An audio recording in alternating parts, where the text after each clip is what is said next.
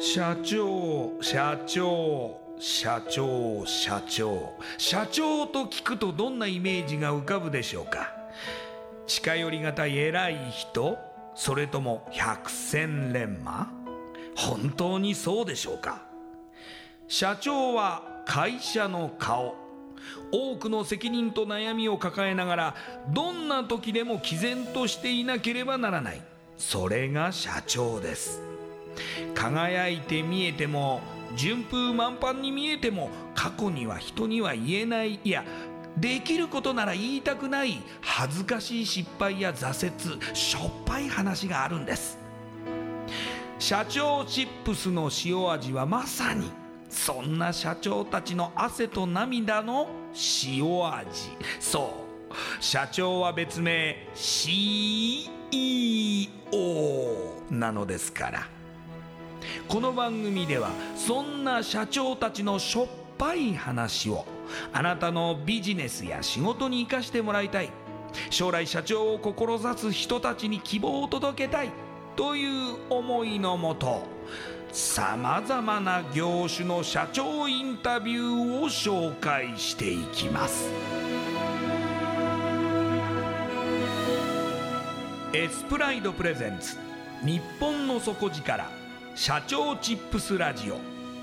この番組は株式会社エスプライドの提供でお送りします。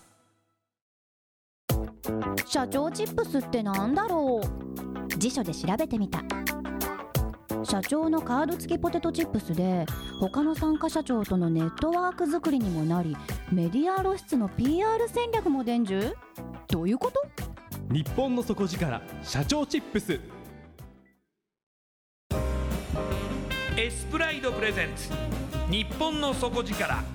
社長チップスラジオ。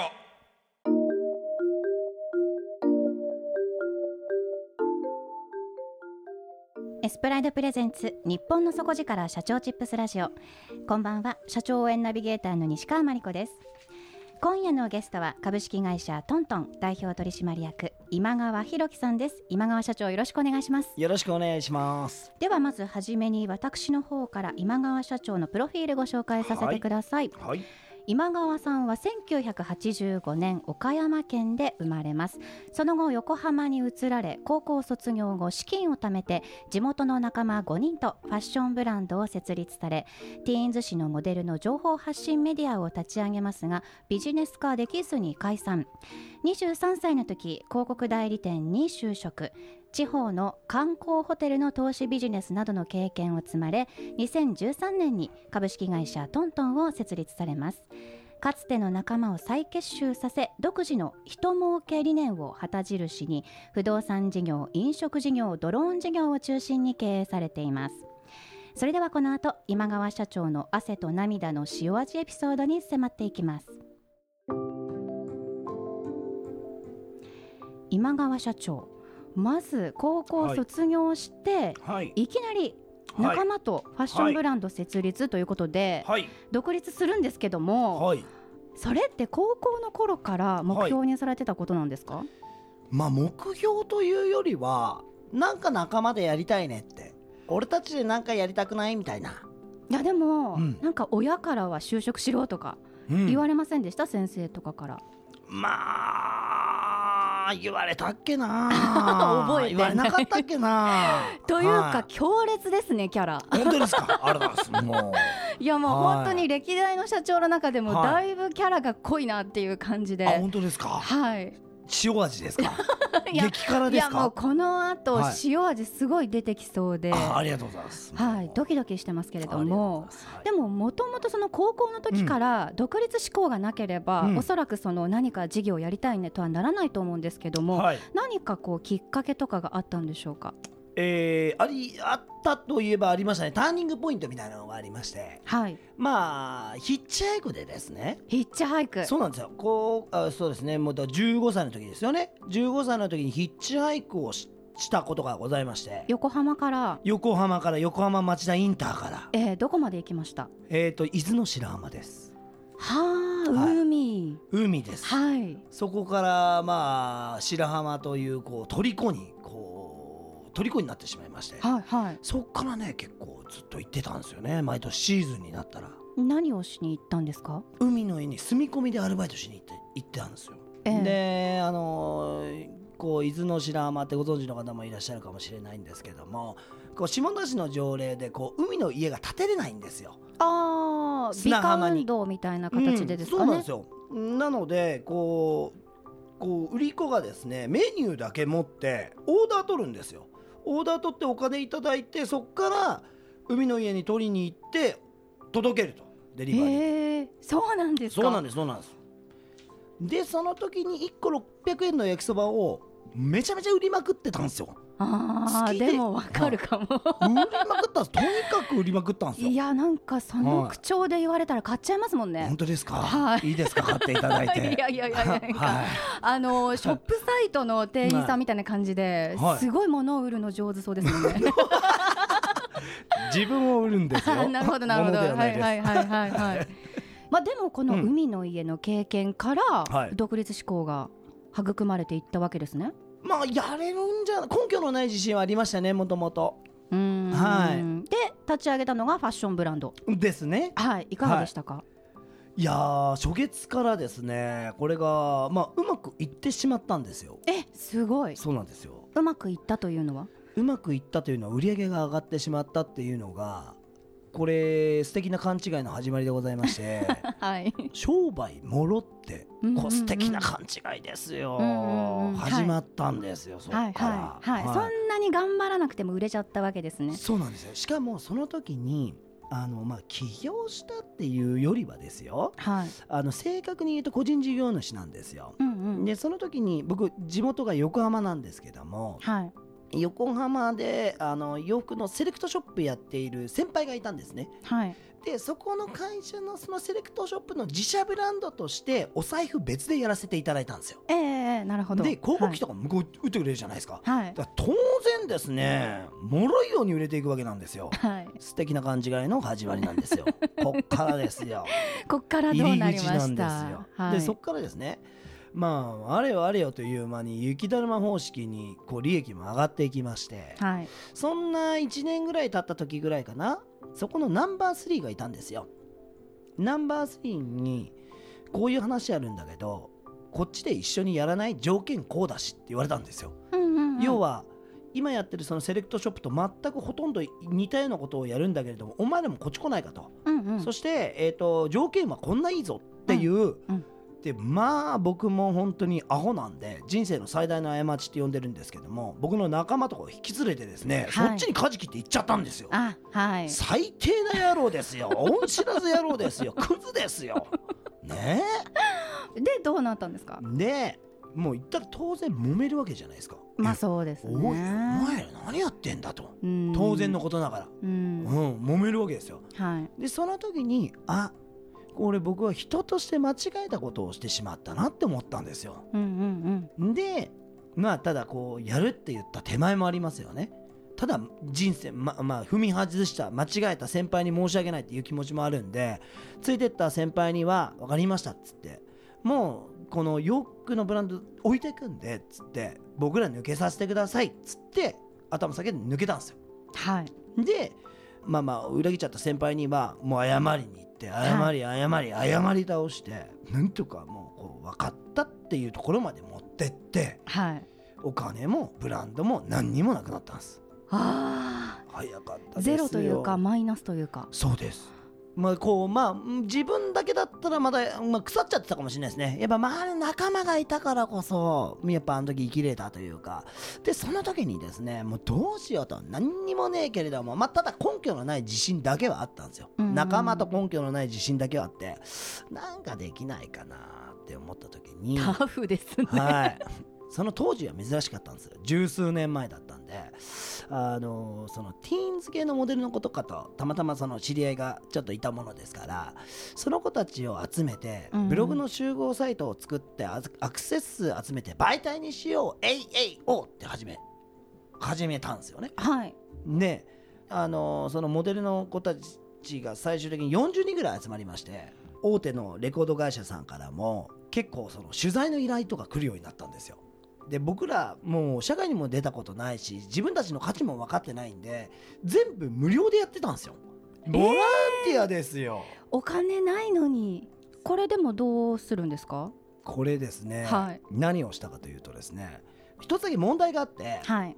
その40人の女の子で確か20人上位20人ぐらいはギャランティー渡してたんですよ、うんうん、うん、一記事ブログ書くごとに1000円渡さないといけなかったんですね。はい。で、はい。自分たちの生活が回ってないのに 結構きついんですよ1000円。めっちゃきついんですよ。どっから持ってくるんですかその1000円は？そうなんです。でみんなで借金して軽トラ1台買ったんです。で軽トラ1台買って映らなくなったテレビ。音が出なくなった CD ラジカセ。ありますねありますよねたまに聞きますよね。はい、出会いますたまに。そうなんでです、あれ始めてええ。ゴミ乗っけてゴミ売って女の子にギャラ渡すみたいな。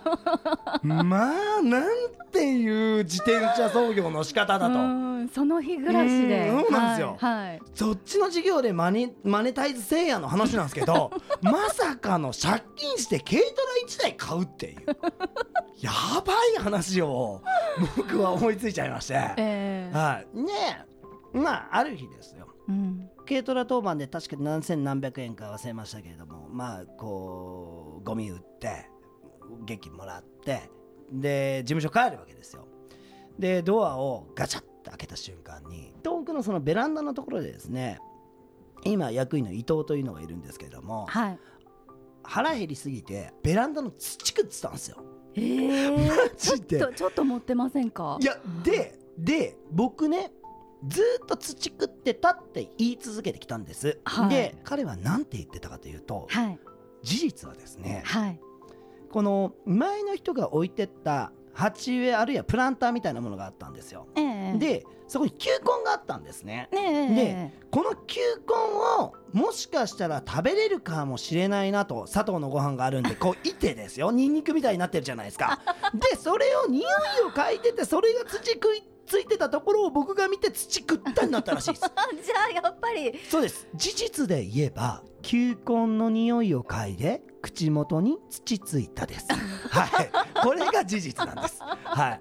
でその日のうちに全員居酒屋集めてこれ7000何百円これ使おうと思って。うん。ね使うんですもうねいやいやもうそのその場大事なはいはい。重要なポイントだと思ったんで、もうはい。僕はそこまで追い込んでたのかって思っちゃったんですよ仲間を。うん。ここまで追い込んでたかと思いまして。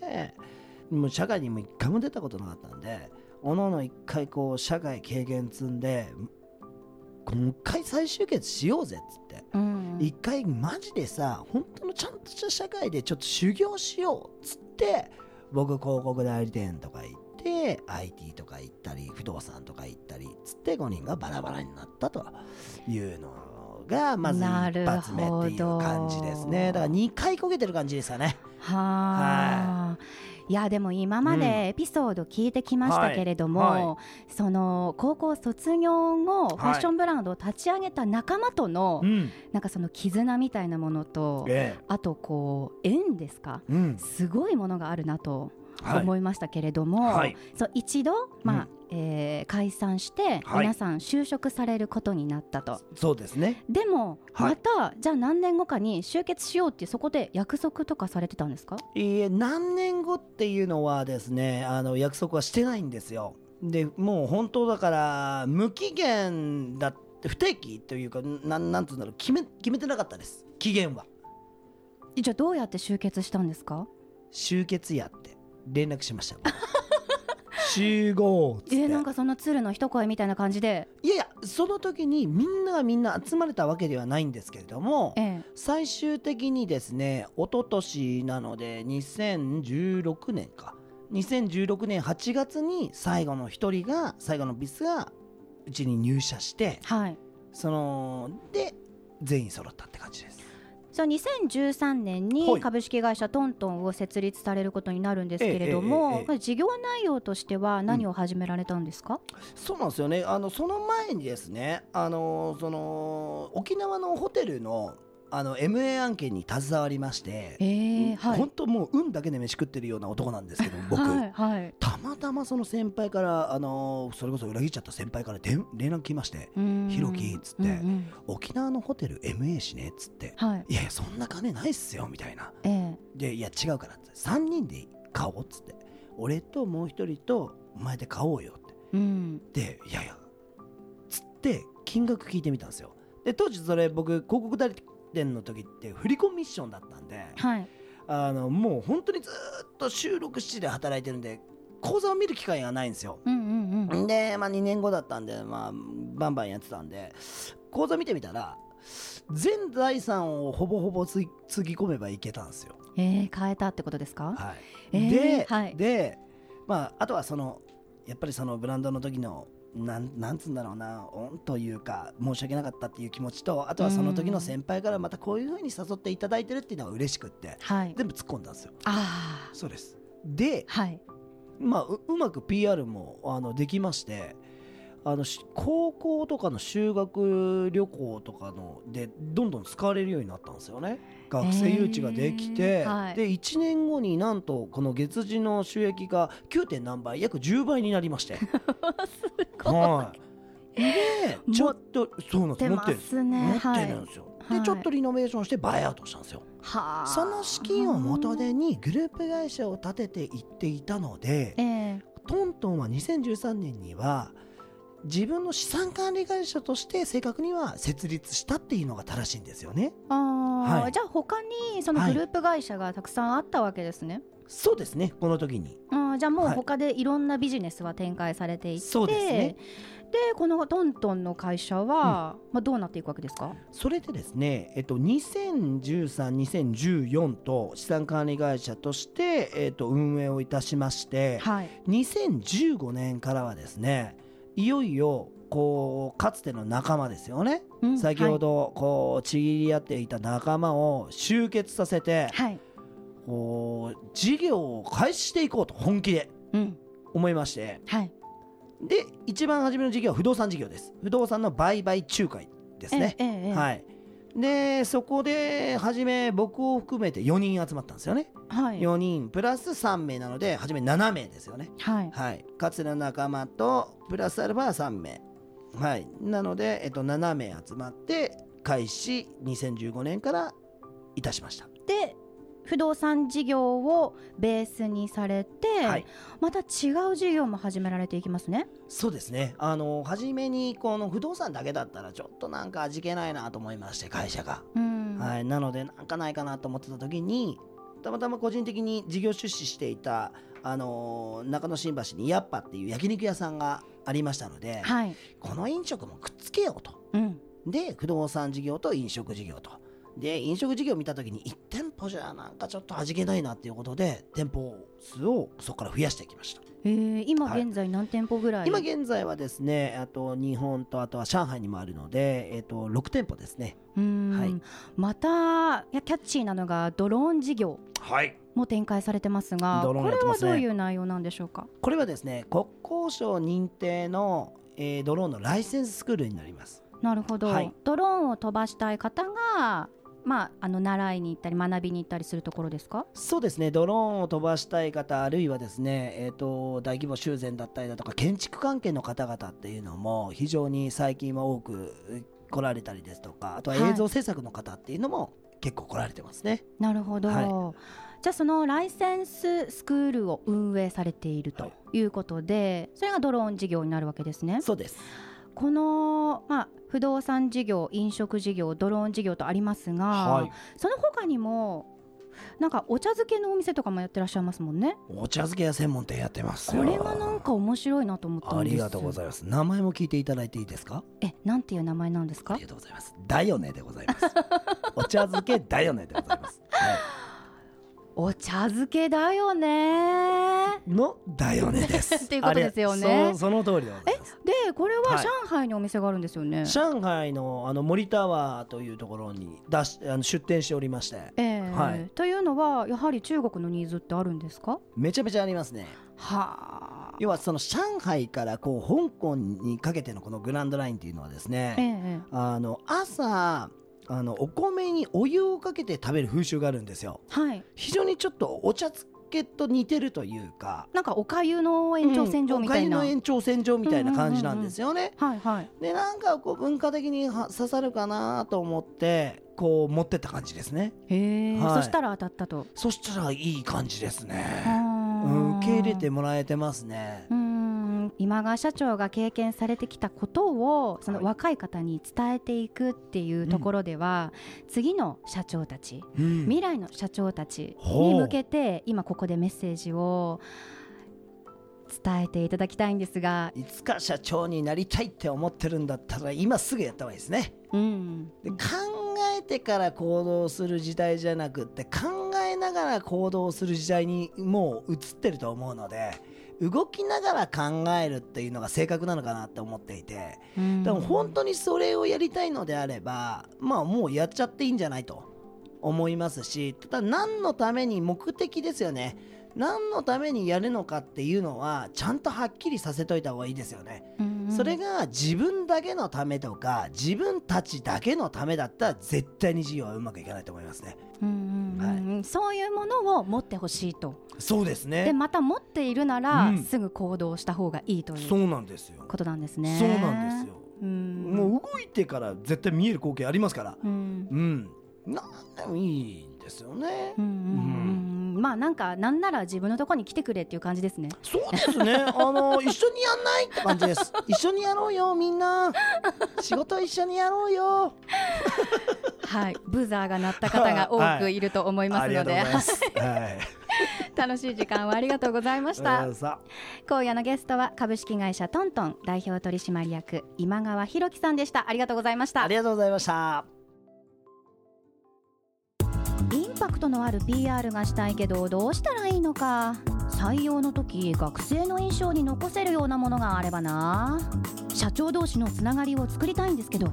社長さん悩んでいませんか？その悩み解決しましょう。日本の底力社長チップス。